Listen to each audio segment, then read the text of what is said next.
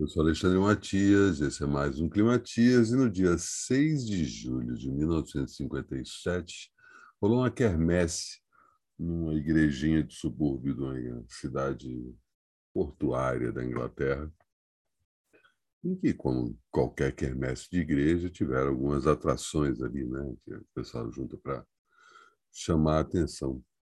E o pessoal da igreja ouviu aí os pedidos de um grupo de meninos que estavam começando uma banda. Essa banda foi lá se apresentar e um outro menino que já estava ali de olho naquela movimentação musical foi lá conferir a apresentação dessa banda. Eram todos moleques adolescentes ali, né? Nenhum deles era maior de idade. E quando acabou o show, um deles foi chamado pelo menino que foi assistido lá de fora, o menino que não era da banda, tinha 15 anos, o dono da banda tinha 17.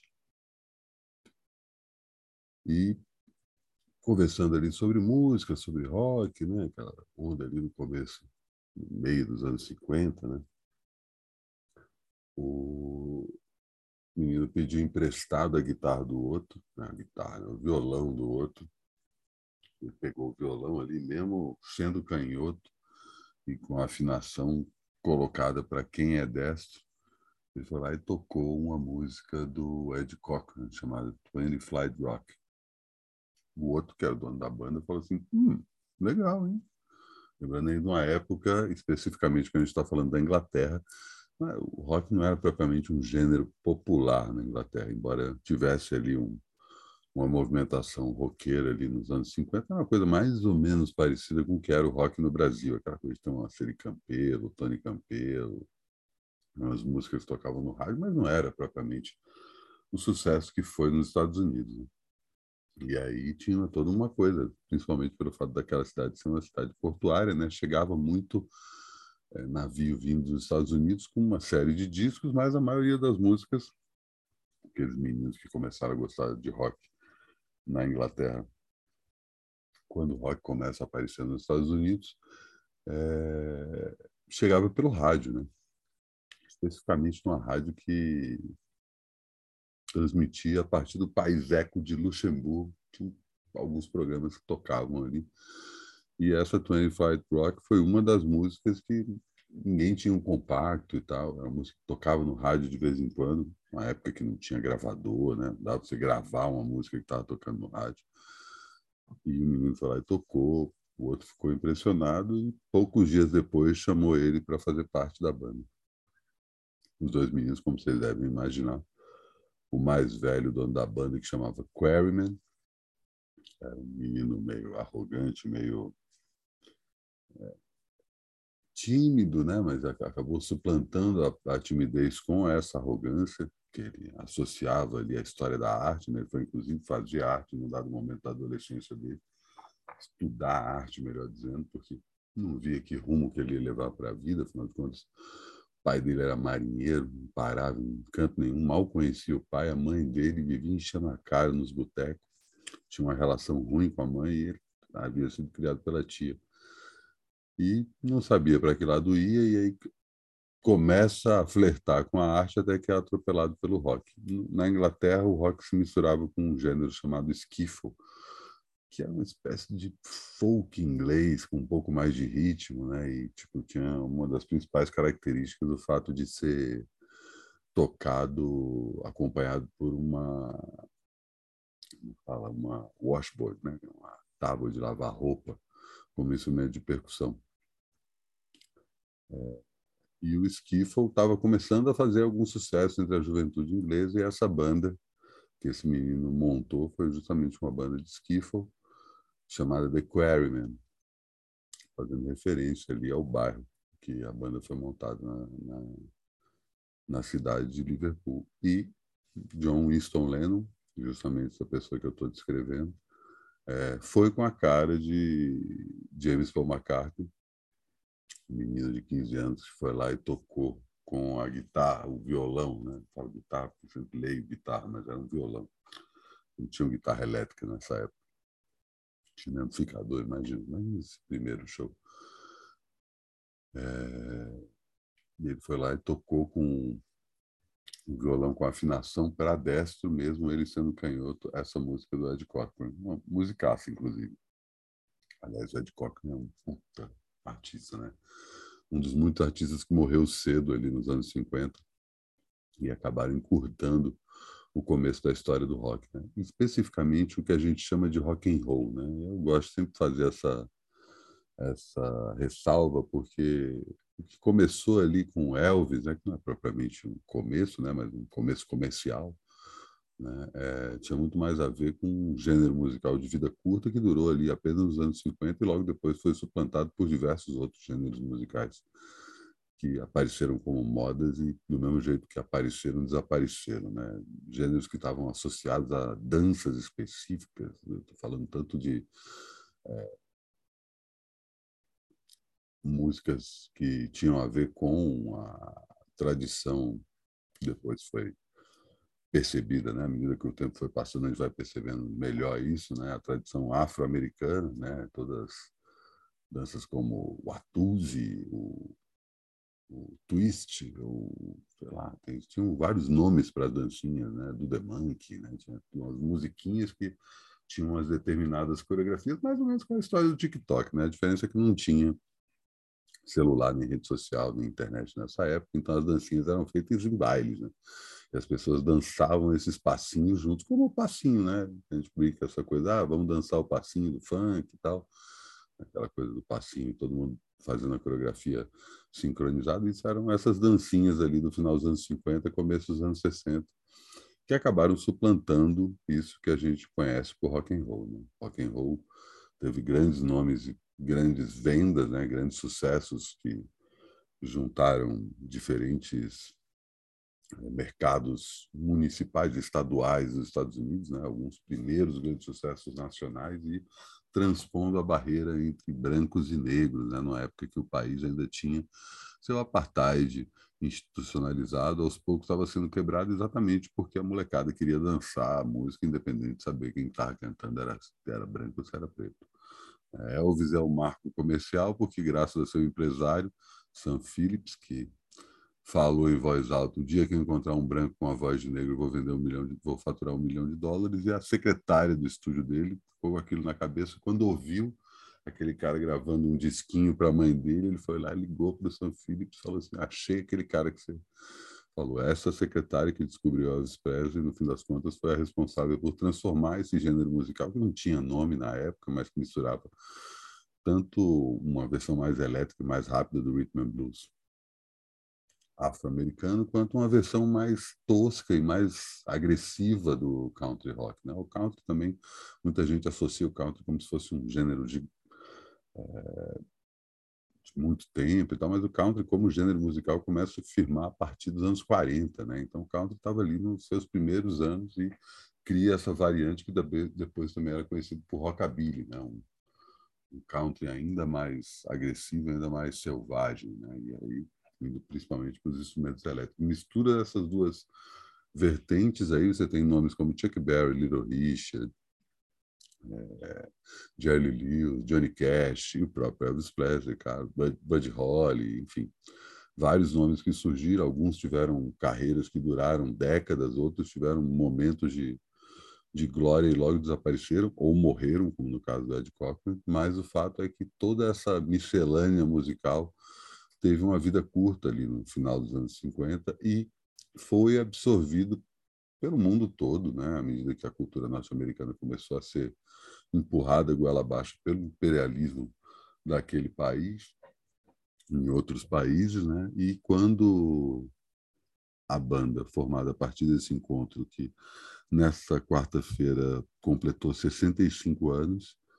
é, lança seu primeiro disco, na verdade, é, eles juntam diferentes referências musicais que nem nos Estados Unidos eram vistas como uma coisa só, né? E aí a gente tem essa mudança aí de paradigma que sai do rock and roll e vai para o rock. O grande barato dos Beatles é esse, né? O fato de entender a música norte-americana como uma coisa só e devolver para os Estados Unidos dessa forma, né? Não importa se é um, um doo-wop, não importa se é uma balada, não importa se é um um rock rasgado, saca? No primeiro disco dos Beatles, twist, é, Please Please Me, você tem Twist and Shout, você tem Do You Want to Know a Secret, você tem P.S. I Love You, tem Love Me Do, tem Chains, são músicas, muitas músicas, versões de, de músicas norte-americanas que quando você vai olhar a origem de cada uma dessas músicas não, não vem do mesmo lugar. Imagina que, sei lá, é... fazendo um contraponto só um exercício aí de, de lógica. Né? É, imagina que o, o, uma pequena banda portuguesa pudesse ouvir o que estava acontecendo no Brasil ali no final dos anos 60, começo dos anos 70, e devolvesse algo que misturasse tanto samba com a tropicália, com, com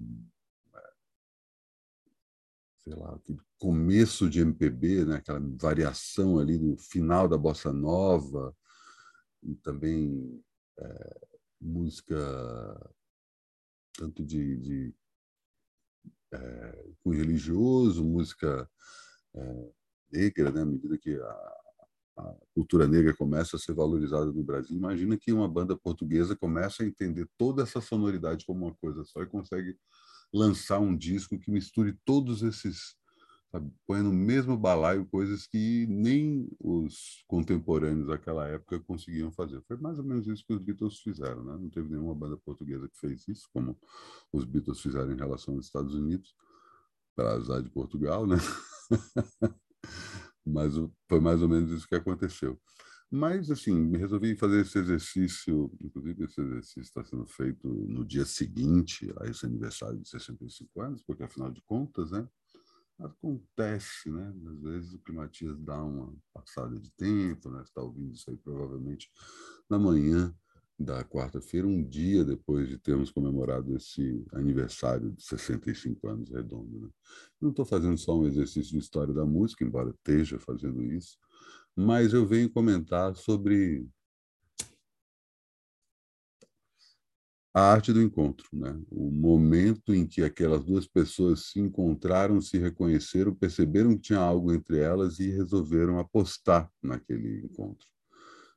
E assim, cada vez mais para mim isso é crucial, né? Saindo aí da historiografia, saindo aí da cultura, da história da música, indo para o lado mais de comportamento. Tem pessoas que você encontra que não necessariamente você vai encontrar de novo não, e eu não estou nem falando de reencontrar aquele mesmo sujeito, aquela mesma menina, sei lá. Estou é, falando da, da pessoa naquele momento. Né? Porque é isso, assim, tipo, o John Lennon podia ver o Paul McCartney tocando ali a música do Ed Cochran e falar assim, legal, massa. E aí continuar com sua banda e daqui a um ano chamar o Paul para tocar com ele. Certamente o Paul ia estar tá pensando em outras coisas, certamente o Paul já podia estar tá com sua própria banda e talvez os rumos não fossem os mesmos que a gente entende. Então, de alguma forma, se esse encontro não acontece ali nessa naquele quintal daquela igreja em Liverpool é, e acontecesse depois, eram seriam outros John Lennon e Paul McCartney que se encontrariam. Então, mais do que simplesmente valorizar o encontro, é valorizar o momento que o encontro acontece. Quando você conhece uma pessoa que tem muito a ver contigo, o que bate o santo, o que você fala assim, cara, que pessoa foda, segura, saca? Não, não no sentido de manter, de querer ter a pessoa, de querer criar uma possessão, mas cria um vínculo aí de forma que você consiga ter essa pessoa na sua vida, daquele jeito. De repente você vai fazer coisa junto com ela, de repente não. É só manter a pessoa ali no seu horizonte social. Né? É importante a gente se apegar a esse tipo de coisa. Do mesmo jeito também, eventualmente, é importante desapegar de outras coisas. Né? Do mesmo jeito que a valorização do encontro tem que ser é, mantida constantemente, de preferência encontrar pessoas que você não conhece, né? não necessariamente pessoas que estão no seu circuito, amigos de amigos, mas abrir possibilidades de, tipo, eventualmente você sabe, eu estava conversando isso com uns amigos assim que tem dificuldade de, de conversar com outras pessoas é, sem necessariamente ter um motivo para conversar com outras pessoas, né? É, sei lá, estava conversando sobre aplicativo de relacionamento, como um negócio que para mim não faz, não faz muito sentido. Eles ficam falando assim, ah, Matias, mas você é uma celebridade, as pessoas te conhecem, você vai puxar papo com as pessoas, as pessoas querem puxar papo contigo, você está aí falando. É uma visão muito rasa, né? Primeiro que eu não sou uma celebridade, segundo que as pessoas não me conhecem, e terceiro que é muito fácil você entender errado essa abordagem, né? muito fácil. É, entendo isso, né, essa reclamação deles, mas assim, eu não, não me considero uma pessoa famosa, no máximo uma pessoa conhecida, e canso de frequentar ambientes que as pessoas não fazem a menor ideia quem eu sou. Eu adoro isso, assim. Sinceramente, é uma das está num lugar e aí você perceber que tem algumas pessoas olhando para você e sacando ali, tá lá o Matias, tá lá o cara, não sei o quê, ficar meio que vigiando, tanto para o bem e para o mal, saca? Tem gente que não consegue abordar porque fica tímido, fica meio acanhado e tal, normal, e tem gente que não, fica ali só de butuca, secando, vendo o que ele está fazendo, com quem que ele está saindo, quem é aquela pessoa que está com ele, não sei o quê, saca? Ai, ai. Mas, enfim, fico imaginando a pessoa que é realmente famosa, né? que tem que circular por outros lugares, né? E quando consegue circular por lugares completamente diferentes para não ser reconhecido. Mas o, o fato é que nem sempre eu fui uma pessoa conhecida e cansei de, de, de falar isso, que o melhor jeito de começar qualquer conversa é com oi. Você chega nas pessoas e fala assim, oi, tem alguém que você está querendo conversar, alguém que você está olhando de longe fala assim, hum, parece um bom papo, parece que é uma boa conversa, parece que tem a ver. Vai lá e fala oi, saca? E aí, tudo bom? Oi. Vem aqui falar oi.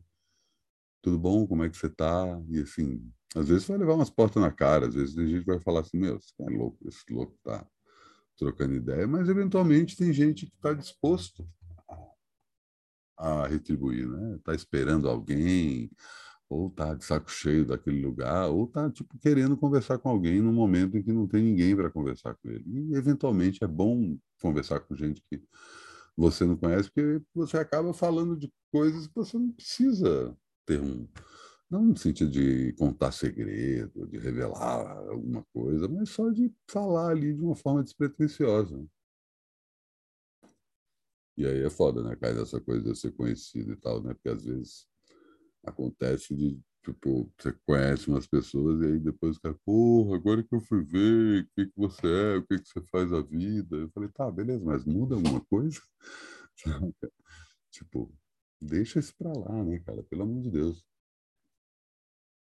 Usando aí essa história do encontro de John Lennon com Paul McCartney justamente como um motivo para celebrar essa abordagem que a gente precisa fazer com pessoas que a gente quer para as nossas vidas, né? A gente precisa fazer, estava também falando outro dia com uma amiga minha, e ela falando não lembro que ela comentou, e ela falava assim, nossa, meu, isso é maravilhoso. Ah, exatamente, porque eu estava fazendo um brunch em casa, então me ligou, sei lá, às seis horas da tarde, e aí eu mandei uma foto que eu estava assando umas panquecas. Né? Pô, seis horas da tarde você está assando panqueca, Matias. Que vida é essa? Eu falei, cara, tô de bobeira hoje, sem fazer nada, tô fazendo brunch o dia inteiro. Ela falou, mano, isso é muito maravilhoso.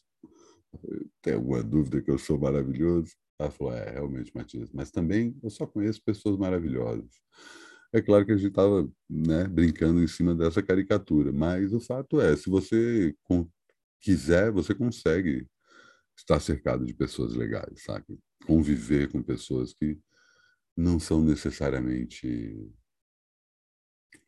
é, pessoas que você tem que aturar. É claro que vão ter pessoas que você tem que aturar. Às vezes o trabalho tem aquele mala que se acha seu amigo só porque você dá trela para ele quando dá bom dia ou que você sai para almoçar com aquela pessoa e a pessoa começa a achar que tem alguma intimidade contigo. Né? Eu não estou falando desse tipo de intimidade de trabalho, né? ou amigos da infância, da adolescência que acabaram ficando, que você fala assim, por que, que eu me relaciono com essa pessoa ainda? ideal era tirar isso. Não vou nem entrar no, no ponto de vista político, né? Gente que agora, inclusive, já estão falando isso, né? Se você não fala que você é Lula primeiro turno, você é taxado de fascista. Aham. Vamos lá, rapaz, fica aí na sua, ficando errado.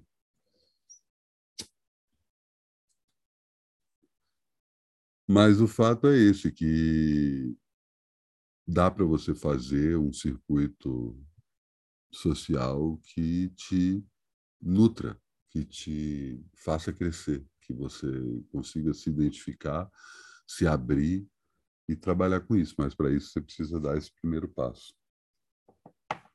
Muita gente fala assim: ah, mas eu só, só tem gente ruim que vem na minha vida. Não, peraí. Pode até vir muita gente ruim, mas é, as pessoas que ficam, ficam porque você deixa. Né? O lance não é simplesmente as pessoas que não tem nada a ver que vêm. É você manter o fato disso. Então, né? aceita menos. e se abre mais. Né? Se você está chegando aqui pela primeira vez, assina o meu podcast ou o meu canal no YouTube, né? Você pode estar ouvindo no Spotify ou assistindo no YouTube. Se está assistindo no YouTube, está vendo um show e esse, o link para ver esse show está aí na descrição do vídeo. O show está passando aí sem som, sempre tem isso, é uma característica dessa nona temporada do Climatias, nona temporada que já está chegando quase na metade. Já, já começam novidades, né? Enfim, falando em novidades, tem mais essa novidade que estreia semana passada, em algum momento dessa quinta-feira, vou estrear o segundo episódio de Central Westworld, comentando a série Westworld, que está no segundo episódio de sua quarta temporada. Em algum momento da quinta-feira aparece isso, e também nessa quinta converso com Calafé Palanga e Alain das Rosas, ou dos Alan Rosas, eu acho. Enfim, a descrição do, do papo. Minha última participação na Bienal de 2022. Nessa quarta-feira eu pude conversar tanto com o Danilo Sinrotti quanto com o MC Bin Laden sobre funk no Brasil. O Danilo está lançando um ótimo livro. Vou puxar ele aqui para o meu canal para a gente falar sobre isso. E, assim, é, ótimo papo na, na, na Bienal, que se estendeu para o Sesc Avenida Paulista. Eu não consegui ir, foi no, na, no Deus e o Diabo na Terra do Sol em 4K que estreou na Cinemateca. Eu achei que ia dar tempo, mas infelizmente não consegui, como já tinha assistido o, o Deus e o Diabo várias vezes. Vou esperar e vou torcer para que o, o filme vá para além da, da mostra, né? que ele possa estrear novamente em circuito. É muito interessante né? voltar, nem que seja só por uma semana, naquelas salas de sempre. É, assistir o clássico do Glauber Rocha às vésperas dessa eleição. E aproveitar e meter um terra em transe aí também para já dar aquele, aquele curto-circuito geral. Mas, além disso, eu tive no Sesc da Avenida Paulista e assisti a um debate é, sobre a importância do funk nos dias de hoje, para além de simplesmente musical. Né? E quem estava no debate mediano foi o Tiagson, né, que eu conversei aqui no Tudo Tanto dessa semana. O Tiagson, que é musicólogo, está aí fazendo doutorado de musicologia, mas tem o funk como seu objeto de estudo e sua sua arma desbravadora aí para ir para além dos, dos preconceitos já estabelecidos na história da musicologia. É, e ele mediou um papo com o não vou lembrar o nome dos caras, mas um é o Chavoso da USP, tem um canal no YouTube que fala sobre filosofia a partir da, do, da estética do funk, e o outro, o cara que toca a conta do Instagram, Funkeiros Cult. Também um cara de Manaus, muito bom o papo, assim, vários papos sobre racismo estrutural, embranquecimento do Brasil, como o funk é cooptado pelo sistema, é, o fato do funk aparecer em alguns momentos de sua forma mais higienizada, sem palavrão, sem fazer referência a sexo, sem fazer referência à criminalidade, que conversou com o papo que eu tive à tarde, justamente pelo fato do, do autor do livro ser um criminologista, né? E aí sobre a questão de tipo, por que, que a gente associa tanto o funk é o crime. Como isso tem menos a ver com a musicalidade, mais a ver com questões sociais. Foi bem massa essa quarta-feira. Enfim, fora prosseguimento, mas enfim, isso é o papo. Assine meu canal, aperte o sino para você saber quando tem o Centro-West World entra no ar, o Centro-West World fica só no meu canal no YouTube. Como também o Tudo Tanto. Vou deixar o link para os dois aqui na descrição do vídeo, tanto por, não, no Centro-West World não. Vou deixar o link para a mesa que eu participo nessa quinta-feira às sete da noite na Bienal do Livro. Calafia Palanga e Alan dos Santos, cada um vem de um. Alan dos Santos, não, pelo amor de Deus, fala o nome, falar o nome certo do cara aqui, porra, Alan dos Santos. Pelo amor de Deus, comparar o cara da editora Toró com esse bolsonarista desgraçado. Deixa eu falar o nome certinho aqui, estou procurando a cola. Alan da Rosa, exatamente, é o cara que criou a editora Toró, e o Calafia Palanga é o um dos fundadores do Buraca Sul Sistema, um dos grupos mais importantes de Angola, que é um dos criadores do som Kuduro, que é mais ou menos o equivalente ao funk de Angola, que escreveu um dos melhores livros que eu li assim há, muito tempo, é um livro de não ficção, mas também tem uma coisa de ficção, e conta a história justamente do, do Kuduro. O nome do... Vou pegar o nome do livro aqui certinho do cara. Foi lançado pela Todavia, e eu também já falei aqui, também os brancos sabem dançar. É... Comentei aqui no Climatia já esse livro, livraço. O papel é hoje, hoje exatamente, né? dia 7 às 7 da noite. Tem mais coisas? Ó, já vou avisando aí, viu? Já vi que um está esgotado. Tom Zé no Sesc Vila Mariana, sábado e domingo. Parece que tem Letrux também no Sesc Pinheiros, também sábado e domingo. Não sei se está esgotado ou não, mas, é, enfim, só dando toque aí. Também tem Pelados com Nina Maia no Estúdio SP na sexta-feira, e esse eu vou. Os outros dois não sei ainda se eu vou, mas esse eu vou, e ó, rapaz, esses pelados aí, viu? Já estão aí nas, nas plataformas digitais, mas esse disco é só o comecinho. Eu, nossa, nem, não consigo parar. Sabe aquele papo dos discos bons que vão sair ainda esse ano? Um deles é o segundo disco Pelados. Eu tô, não consigo parar de escutar, mas isso chega à tona em algum momento. E é isso? Tem mais alguma coisa? Não, acho que é isso. Assim, espécie de mais um Climatias e até amanhã.